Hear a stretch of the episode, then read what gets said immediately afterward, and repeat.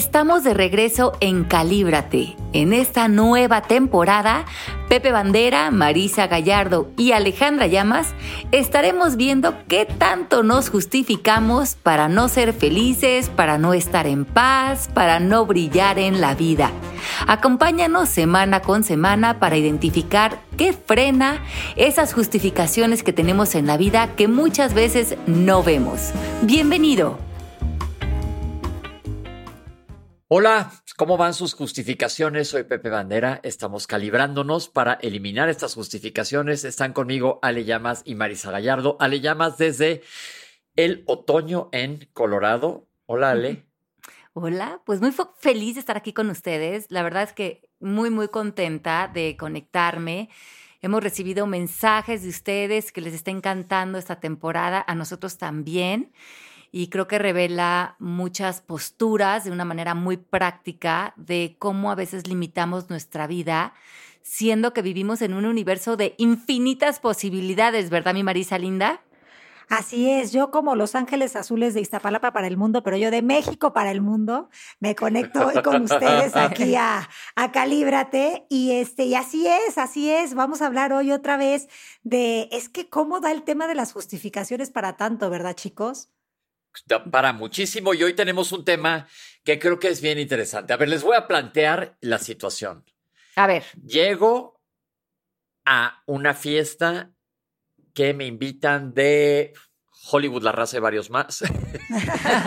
este, elegantísima y me hago chiquito, me siento menos, digo, ¿qué hago aquí? ¿Con quién voy a hablar? No tengo nada que decir. Todo el mundo son modelos, actores, productores, directores y demás. Y yo, pues yo qué, me hago chiquito. ¿Qué pasa cuando nos sentimos menos? O llego a un trabajo y por ahí vamos a sacar más adelante el síndrome del impostor y decir, híjole, no la voy a librar aquí. Cuando yo llegué al Instituto Nacional de Ciencias Médicas y Nutrición con mi amigo Gabriel, dije, ¿qué vamos a hacer aquí si somos, no somos tan picudos? ¿Cómo le vamos a hacer? ¿Qué onda? Y te justificas, no porque aquí hay puro cerebrito, no porque aquí hay puro cuero, no porque aquí hay puro eh, chipocludo etcétera. ¿Qué onda con este tipo de justificaciones? Sí, ¿no? Cuando justificas una posición pequeña ante la vida. Que nos, que nos compramos, yo creo que por muchas razones. Porque también, a ver, cuando jugamos ese papel chiquito, sacamos la posibilidad de tomar 100% responsabilidad de nuestra vida, de nuestra voz, de nuestro poder, de nuestro alcance, de los grandes deseos de nuestro corazón. Y muchas veces decimos, no, no, no, no, no, mejor me juego este papel chiquitito aquí, eh, como dices Pepe, en, en, la escuela o en la fiesta o donde sea, porque, no, no, qué pena brillar o llamar la atención y qué van a decir de mí o yo no merezco ese lugar o eso no va con mi identidad y no tomas esa, ese derecho de piso como hablabas la semana pasada, mi Marisa.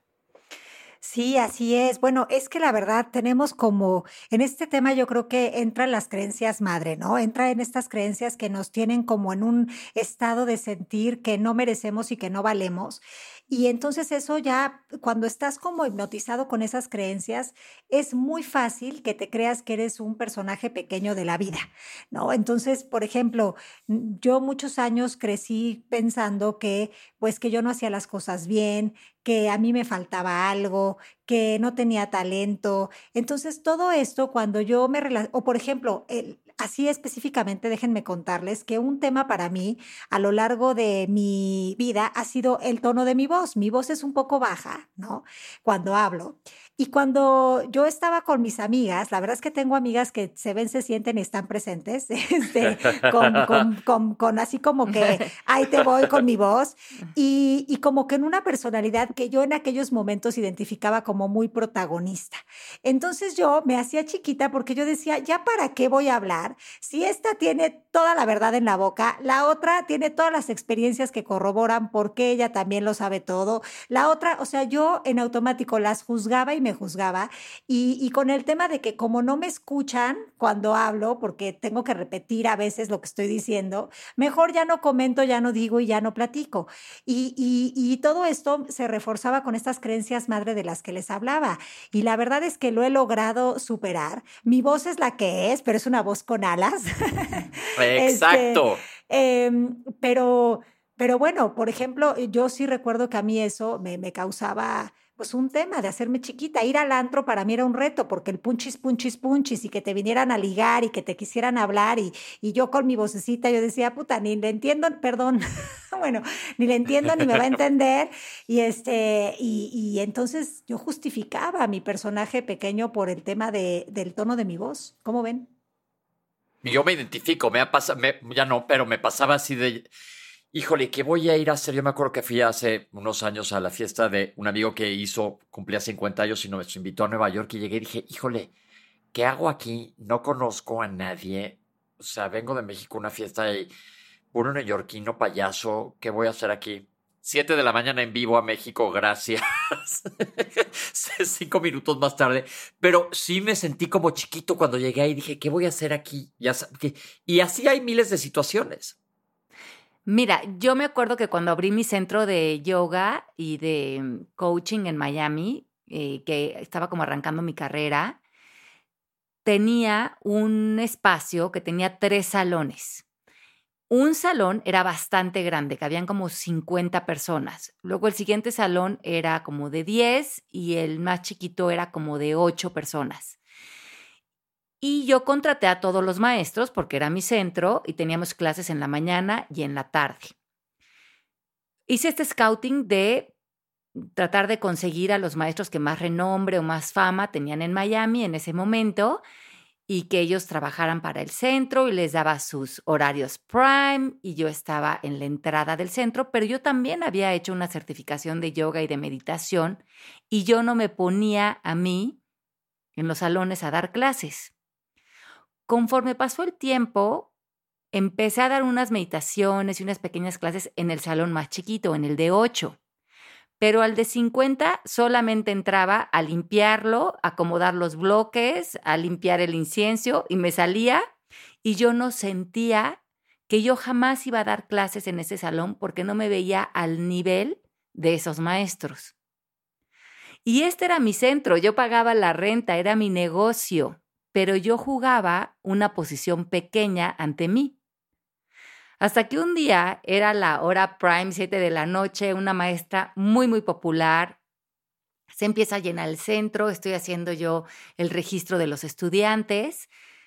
Se llena el salón a 50 a tope y me habla la maestra y me dice que no va a poder venir, pero que yo dé la clase.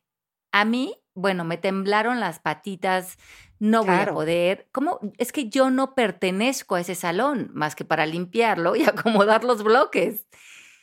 Y bueno, traté de encontrar mil justificaciones para no hacerlo. No, no, no, no, no traigo ropa para hacer yoga. No, no, no, yo no traigo una clase preparada.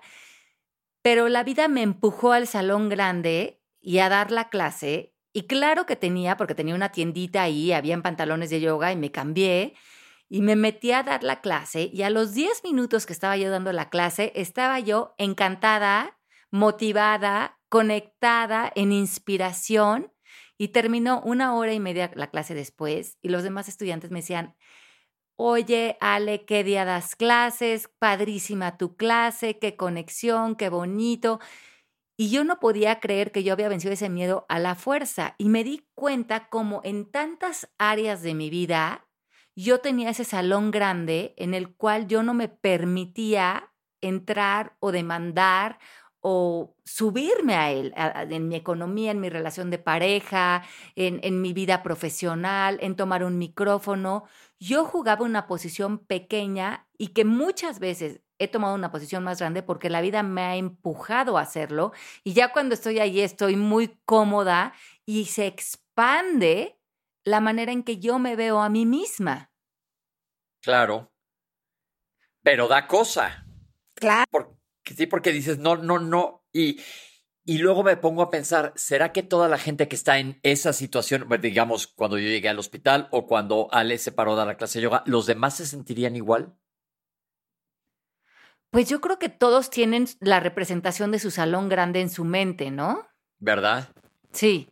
Ajá, de lo que para ellos significaría, bueno, yo hasta aquí me permito ser expuesto o hasta aquí permito intimidar en una relación o hasta aquí permito que crezca mi economía, hasta aquí permito eh, en mis límites de los cambios que voy a hacer en mi vida, pero ¿por qué no te moverías a otro lugar simplemente para experimentarte dentro de otras experiencias? Y les voy a dar una pequeña lista de em, pues posibles obstáculos que justifican nuestra posición pequeña. ¿Les parece? Me dicen si alguna de estas les hace eco. A ver. A ver, una, porque no quieres tomar total responsabilidad. Puede ser de tu economía, puede ser de tu fama, puede ser de, tu, de tus posibilidades, puede ser de un cambio de país, puede ser de mm, poner límites, puede ser de no caerle bien a la gente, pero no quieres tomar total responsabilidad de ti frente al mundo. Sí. Eh, también a mí, definitivo. Ok, bueno, justificas a lo mejor una posición pequeña porque sientes culpa. Culpa de quién eres, culpa de algo que hiciste, culpa de algún pecadillo que crees que cargas, de algo que no te has perdonado.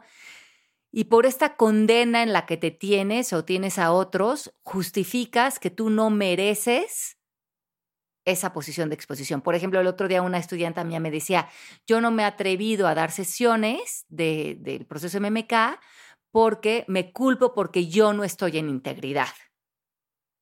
Entonces estaba jugando esta posición pequeña por un cuento que se contaba de ella.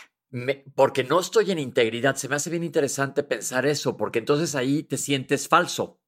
Sí, como que Exacto. O como que tienes que ser perfecto para poder, hacer, algo. hacer algo. Bueno, esta, la que sigue, yo creo que es súper fuerte, que son las lealtades familiares. Que justificas una posición pequeña porque si no ya no vas a pertenecer o a tu tribu, a tu familia, a tu clan, a tus amigos, a tu religión, a tu cultura. Sí, sí, total, totalmente, sí.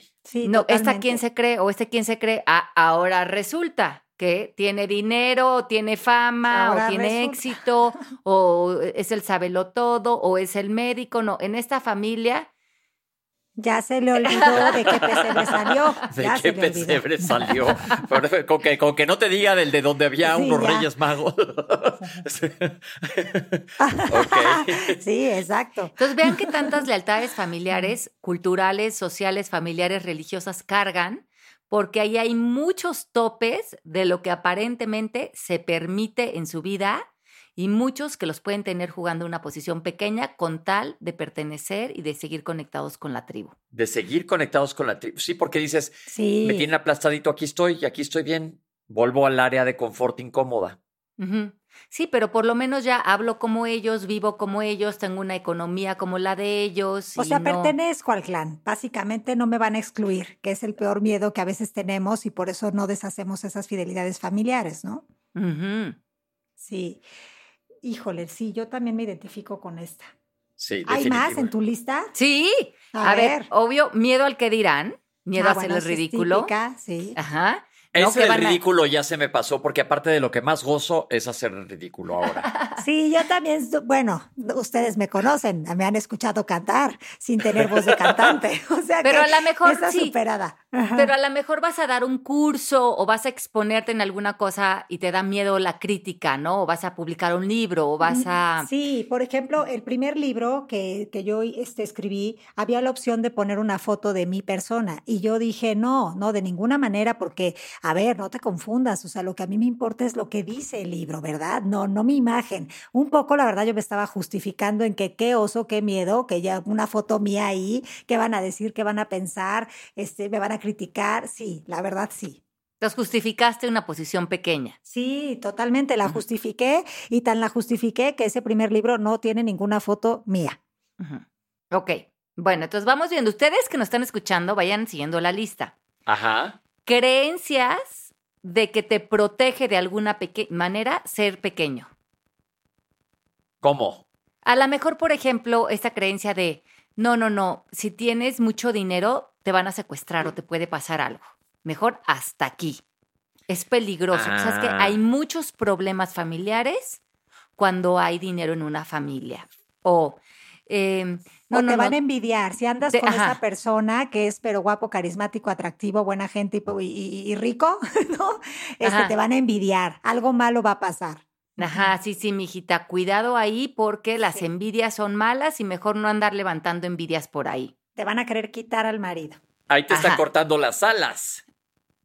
Te están cortando las alas. O y tú estás la- accediendo. sí.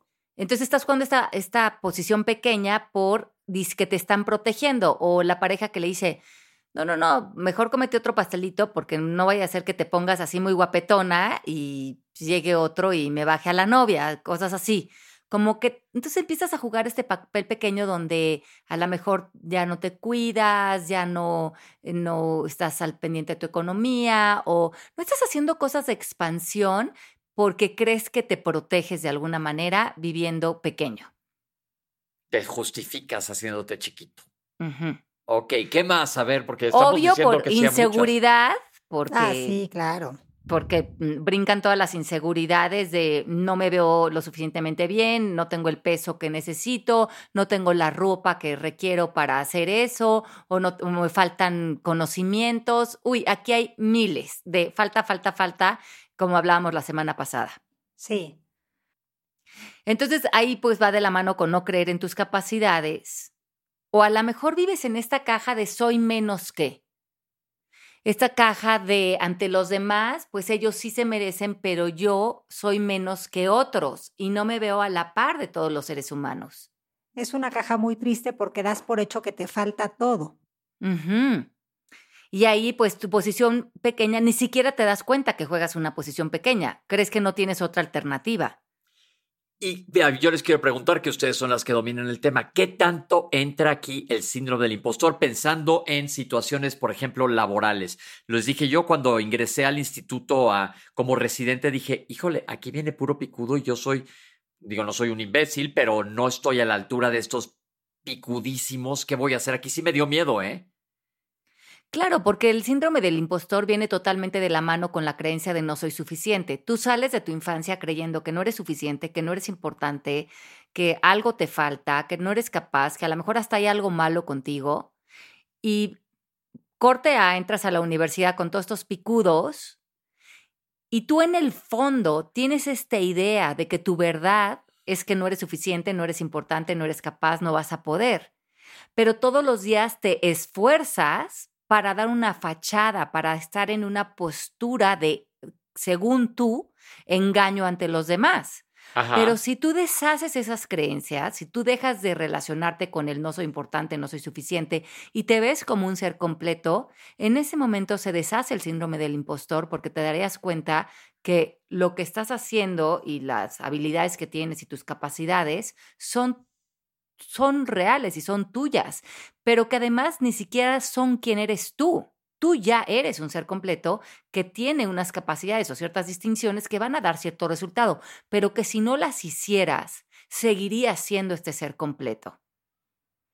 Sí, y el síndrome del impostor tiene que ver con querer demostrar eh, que sí eres eh, apto cuando en realidad por dentro te sientes muy pequeñito y es como una constante angustia de ahora sí me van a descubrir, ahora sí me van a cachar, ya verás que ahora sí. Entonces cada vez vamos como que teniendo que fingir y pretender más y bueno, pues también eh, en, este querer fingir y pretender el chantaje, la manipulación y la mentira, pues son recursos para poder seguir eh, manteniendo el personaje, el papel. Sí, cuando te das cuenta que tú nunca fuiste lo que haces, sino el ser que es que ya eres. Y si, y si tienes ciertas destrezas para volverte médico en la vida, pues qué lindo, pero el día que tú dejes de ser médico, Pepe, no, no dejas de ser quien eres y el ser valioso que eres. Te voy a decir algo que en ese, en cuanto a esa frase, yo me di cuenta mucho, cuando, cuando entré al radio ya hace muchos años, cuando Ali y yo nos conocimos, eh, que yo venía de un ambiente súper médico, académico, cerradísimo, y de repente se te abre el mundo y dices, oye, pues no nada más soy este, esta etiqueta de, de bata blanca. Te das cuenta es que tienes miles de otras cosas más y lo que quiero aprovechar aquí a decir es que cada quien tiene su originalidad. Y si tú le haces caso a esa originalidad, pues no eres chiquito en comparación a nada. Claro, porque sería en función de qué. Exacto. Ujú. O sea, ¿qué eres? Punto. Y creo que otra, ot- otra, otra creencia que es muy de esta sociedad y ahora con las redes sociales es esto de hacer ídolos en el exterior, como de estas personas famosas o celebridades, y la idea de seguir a otros. Sí. Porque en el momento en que tú pones a otro en un pedestal o lo sigues o lo idealizas de cualquier manera, tú crees que esa posición no te perteneciera a ti si tú la quisieras vivir. Claro. Hay una distorsión ahí de la percepción. Entonces, ojo cuando sigan a otras personas, síganlas desde la inspiración, no desde pensar que ellos tienen algo que tú no tienes. Me gusta. Me gusta porque, porque entonces estás partiendo de un lado de carencia. Y sí, las redes sociales, sobre todo Instagram, tiende a idealizar personas, pero estás también dándole de comer al voyeurismo absoluto. Entonces hazlo como un acto de entretenimiento, no para volcarse sobre eso. Y busca cuál es tu, tu originalidad y esa explótala, porque ahí está donde está tu poder.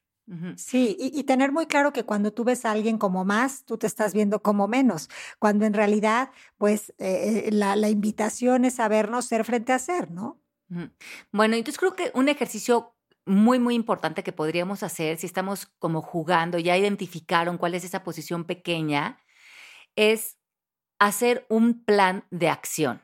hablábamos la semana pasada de tener una agenda y de diseñar tu semana y tener armonía. Pero ahora, en estos compromisos, en estas responsabilidades que tienes en la próxima semana, ¿cuál de ellos representan un patrón de lo que te permite ser? ¿Y qué paso o qué acción o qué tres pasos podrías dar la próxima semana que en las acciones comprobaran que tú ya no estás jugando una posición pequeña? Puede ser desde hacer una cita con tu médico para hacerte responsable de tu salud, hacerte esa revisión médica que te tienes que hacer eh, anualmente, empezar a ahorrar dinero, empezar ese proyecto donde ibas a usar tu voz, donde ibas a usar tus capacidades, hacer una petición a lo mejor de un aumento de sueldo, eh, poner límites a lo mejor en una relación que no te está funcionando. ¿Cómo hablaría tu vida la semana que entra de que ya no estás jugando una posición pequeña y estás viviendo desde tu poder, tu grandeza y tu expansión? Me gusta. Son tres puntos. Hay que buscarle por dónde. Porque ahí está, además. No tienes que irle a buscar la cueva de las orquídeas susurrantes. No, no, no. En todos tus compromisos que tienes en tu vida, hay unos en donde estás jugando una posición pequeña. ¿Cuál sería la posición grande, la posición responsable, la posición que habla de que ocupas lugar y presencia y derecho en este mundo? Para ustedes, ¿cuál sería? la, digo, la posición que habla de que te ves, ¿no? No, para mí sin duda sigue siendo usar mi voz en las formas que yo este, considere y se me presenten, por, para ya no hacer ese papel pequeño que hice durante muchos años. Igual. Y, no estoy sé, voy a pensar en más. Estoy, estoy de acuerdo en decir, puedo con todo, Traigo toda la onda, I rock. Exacto. Pues ese estado de conciencia de valentía, ¿no? Que te mueve a yo puedo con esto, que es el primer eh, la primera posición en la tabla de conciencia que nos mueve a todos los que ya están en integridad en la tabla. La valentía es ya no querer jugar ese papel pequeño y decir, yo puedo con esto, yo puedo con mi economía, yo puedo con mi individualidad, yo puedo con mi originalidad, como decías, Pepe, yo puedo poner límites, yo puedo usar mi voz, yo puedo eh, mantener una vida saludable, yo puedo hacer ejercicio, todo lo... Eh, cuando es que cuando sales desde el yo puedo, el universo se alinea a esa verdad, a esa integridad y te empieza a demostrar cómo sí puedes. Y además te va a poner situaciones, te va a poner personas, te va a poner... Eh, pues se va a alinear desde una conversación diferente el universo para ti, porque ya no vas a salir a comprobarte lo contrario. Pero y aparte no es que te vuelvas Superman, sino que como dice Ale, te rodeas o te apoyas de los demás porque volvemos a que no somos individualistas, sino si lo ves en plan colectivo. Y voy a poner un ejemplo donde Marisa va a decir, estoy totalmente de acuerdo como totalmente Palacio. yo digo, yo, yo puedo con la tecnología. La verdad es que a mí me cuesta mucho trabajo, pero si no puedo, tengo con quién recargarme que me eche la mano para lograr hacer algo tecnológico que en primer lugar no me gusta entonces también puedo admitir que no, pero puedo recargarme en alguien que me eche la mano para esto. O puedo pedir ayuda para y hacer como equipo para lograr situaciones tecnológicas que pues no es mi fuerte y tampoco me llama la atención de que sea mi fuerte. Claro, yo puedo declarar que yo puedo delegar esa exacto, parte. Exacto. Y entonces ya no juegas el papel pequeño que te llevaría no a hacer las cosas que quieres hoy en tu vida que dependen de la tecnología. Exacto. Exacto, échenme la mano, ayúdenme y vamos a aprender y vamos con todo. Quiero construir un edificio, no soy arquitecto, pues voy, voy a agarrar un arquitecto. Voy a, eh, quiero hacerme un check-up, pero no soy médico, pues voy y busco un doctor. Eh, pero la cosa es no limitarse. Sí, sí, sí. Creo que la gran diferencia es que cuando estamos jugando el papel que nos corresponde en la vida, nos sentimos en expansión. Y cuando estamos engañándonos ante un papel pequeño, sentimos contracción, sentimos dolor en los hombros, sentimos cerrada la garganta, sentimos dolor de cabeza porque nos estamos autoengañando. Sí, totalmente. El, cuerpo no miente. El cuerpo no miente. Si ahorita te sientes cansado, abrumado, con dolor de espalda, piensa ¿Dónde te quieres engañar? ¿Dónde no estás en expansión? ¿Dónde no estás en abriendo tus alas a la vida y, y, jugando el papel? Ni siquiera quiero usar la palabra de grande, sino el papel que te corresponde ante esa vivencia, el que va de la mano con la persona que tú ya eres. Ok. Pues sí. Esto podría sonar como, bueno, le voy a dar de comer a mi ego y no, no es necesariamente darle de comer a tu ego, sino es nada más ver tus posibilidades y no, no hacerte chiquito, sino que ahora sí que, que vuela, vuela porque se puede. Creo que, que, la distinción es en que no es yo contra el mundo, sino yo estoy abierto, ¿no? A, a, a, compartirme, a expandir, a dar servicio, a, a todo esto que realmente, eh, pues, me nutre. Y a ser generoso, ¿no? Hablar de esa palabra de generosidad, ante el mundo. Generoso contigo, generoso con otros, generoso con las oportunidades, generoso con, a lo mejor, con ser una persona que está aprendiendo algo nuevo, pero desde la generosidad del espíritu, no desde la crítica del ego. Bueno, eso hace la diferencia total. Y cuando estás siendo generoso, estás siendo abundante y por consiguiente estás fluyendo. Así que creo que eh, se puede decir más alto, pero no más claro. Abrámonos a hacer el papel que nos corresponde en esta vida. Y creo que aquí en este tema también corresponde, pues hemos hablado antes de las cuatro preguntas de Byron Katie y cuando estés en ese como sintiéndote en el trampolín, ¿no? De, de que te vas a tirar al, al, Voy o no voy. Sí, sí, sí, al voy o no voy y que crees que morirás y das ese paso a, a, a un gran sacrificio, pues entonces vas a dar cuenta, te vas a dar cuenta que tienes alas y que vas a volar y que vas a conquistar nuevos territorios. Y creo que el, el para dar esos pasos, lo que a mí me ha funcionado mucho son las cuatro preguntas de Byron Katie. ¿Es verdad? ¿Es absolutamente cierto que no voy a poder? Pero ¿quién soy? ¿Cómo me comporto? ¿Qué tipo de identidad creo tener cuando creo que este pensamiento es verdad? Que no puedo, que no merezco, o que no soy importante, o que no soy suficiente. ¿Y quién sería si ya no pudiera pensar o creer esto de mí? Y, normalmente me vuelvo una persona en una diferente óptica a mí misma y me doy cuenta que lo único que hay entre mi persona y dar el resultado deseado son distinciones, que es conocimiento operativo. Entonces me pongo manos a la obra, aprender ese conocimiento y listo, me, aviento y con el conocimiento en la mano doy el resultado que, que, que, que se quiere eh, lograr o que se quiere vivir en función de el ser eh, que ya soy y, y cómo es como alinearme a eso. Pero fuera de esos pensamientos, ya estoy viviendo la experiencia. Qué padre. Me gusta, me gusta, me gusta. Y además les tengo noticias, o sea, esto lo puedes hacer voluntariamente cooperando o si no, la vida te llevará a ese momento en el que no te quede de otra más que dar el salto. Sí, como, a mí. Como te pasó, ¿no? A ti y como seguramente nos ha pasado a Pepe, a mí y a todos los que nos están escuchando. Entonces, hay de dos sopitas, o vas o vas a ir igual. vas a ir igual o, este, o cooperando o a empujones, pero de qué vas, vas. Sí, sí, sí, sí. Como decimos, pues la vida te va a volver a poner las mismas pruebas, pruebas, pruebas hasta que sea prueba superada. Eso. Bueno, pues entonces esta semana vamos a superar esas pruebas. Cuestionen sus pensamientos jueguen el papel que les corresponde en esta vida, suelten esas lealtades familiares, el miedo al que dirán, esas eh, creencias de protección, de inseguridad o de no creer en sus capacidades. Si están dudando, eh, ayer por ahí me escribió una chica que me dice, ay, no, amo sus podcasts, los escucho muchísimo. Me dijo, este domingo voy a correr un maratón, ¿qué podcast me recomiendas para... Eh, no sé, para motivarme si a medio maratón siento que no voy a poder. Y bueno, pues este sería un podcast para ti y para todas las personas que su ego les dice que no van a poder o que los, los quiere llevar a jugar ese papel pequeño y esta semana conquisten esos grandes sueños que están en su corazón. Y nos escuchamos la próxima semana, chicos lindos. Y como dirían aquí, sí se puede. Sí, Sí se, puede.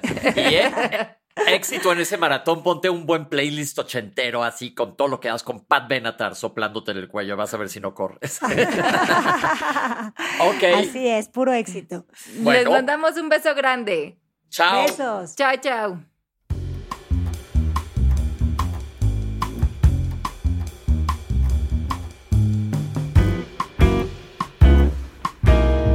Gracias por acompañarnos en esta nueva temporada de Calibra tus justificaciones.